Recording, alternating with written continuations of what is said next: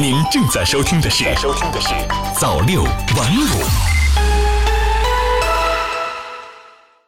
朋友你好，今天是二零二零年一月七号，星期二，欢迎收听早六晚五早间新闻。首先，一起来关注国内方面的消息。新华社北京一月六日电。二零二零年一月一号起，中国再次下调部分商品进口关税，对包括日用消费品、重要药品、进口技术设备等八百五十余项进口商品开始实施低于最惠国税率的进口暂定税率，惠及多个国计民生领域。海外专家学者对此给予高度评价，认为这是共赢之举，释放中国坚定推动对外开放的明确信号。央视新闻客户端一月六日电。国家邮政局六号表示，今年邮政业力争实现“九七九二”目标，即瘦身胶带封装比例达百分之九十，电商快件不再二次包装率达百分之七十，循环中转袋使用率达百分之九十，新增两万个设置标准包装废弃物回收装置的邮政快递网点。人民日报一月六日电。前几天，上海高速上救护车行驶至出口时被收费站拦下，要求缴纳通行费。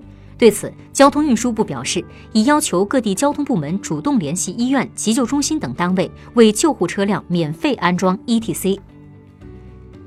央视新闻客户端一月六日电，五号，铁路、互联网和电话售票开始发售春运第二十五天，也就是二月三号正月初十的火车票。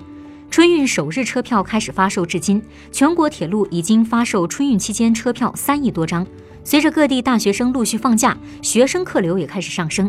其中十号到十二号学生客流高度集中，将迎来节前第一个客流高峰。中新网客户端一月六日电，中国旅游研究院近日发布《中国冰雪旅游发展报告（二零二零）》。据测算，二零一八到二零一九冰雪季，中国冰雪旅游人数已经达到二点二四亿人次，冰雪旅游收入约为三千八百六十亿元。二零一九年十一月到二零二零年一月期间，人气最高的传统冰雪旅游目的地依次是哈尔滨、海林、长春、沈阳、牡丹江、白山、大连、尚志、漠河、延吉。中新网客户端一月六日电，一月六号，支付宝上线了年度账单。用户在支付宝 App 中搜索账单即可查看。二零一九年支付宝年度账单相比二零一八年更加克制，不再展示花费排名。值得注意的是，支付宝账单透露，今年春节集五福活动会再度开启。查看账单过后，网友纷纷表示，不看账单都不知道自己有这么多钱。来说说你花了多少？觉得账单算得准吗？接下来再来关注国际方面的消息。中新网一月六日电。综合俄罗斯卫星网报道，伊拉克议会在一月五号召开的紧急会议上，支持总理阿卜杜勒麦赫迪提出有关所有外国军队撤出伊拉克建议，并支持停止与反恐国际联军合作。伊拉克大多数议员投票同意。对此，伊朗总统表示欢迎，但美国对该决定表示失望。德国总理默克尔。法国总统马克龙和英国首相约翰逊呼吁巴格达继续支持打击伊斯兰国恐怖主义组织的国际联军。海外网一月六日电，伊拉克国民议会五号通过了有关结束外国军队驻扎的决议，意味着向美军下逐客令。美国总统特朗普随后威胁称将制裁伊拉克，还表示除非伊拉克支付美国所建空军基地的费用，否则美军不会撤离。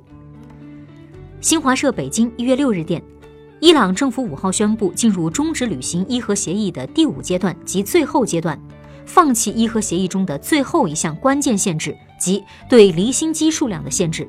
这意味着伊朗的核计划将不再受到任何实际限制。此前，作为对美国单方面退出伊核协议的反制，伊朗已经先后分四个阶段终止履行伊核协议部分条款。新华社伊斯坦布尔一月五日电。利比亚国民代表大会四号宣布与土耳其断交后，土耳其总统埃尔多安五号晚宣布，土方正在逐渐向利比亚派兵以支持其合法政府。他同时呼吁各方管控地区紧张态势，避免局势失控。中新网一月六日电，据韩媒报道，韩国人气导演奉俊昊的作品《寄生虫》荣获第七十七届金球奖最佳外语片奖。这是韩国影片首次获得金球奖，也是《寄生虫》继获得金棕榈奖之后，韩国电影突破好莱坞电影界的又一座里程碑。新华社南京一月六日电，记者六号从中科院南京地质古生物研究所获悉，一个由中国、澳大利亚、美国等多国古生物学者组成的研究团队，新近发现四亿多年前地球史上出现的首次生物大灭绝事件，仅发生在短短二十万年之间。这一成果为人类精确研究大灭绝的成因和发生机制提供了重要依据。好的，以上就是今天早六晚五早间新闻的全部内容了。感谢您的收听，咱们晚间再见。早六晚五，新华媒体创意工厂诚意出品。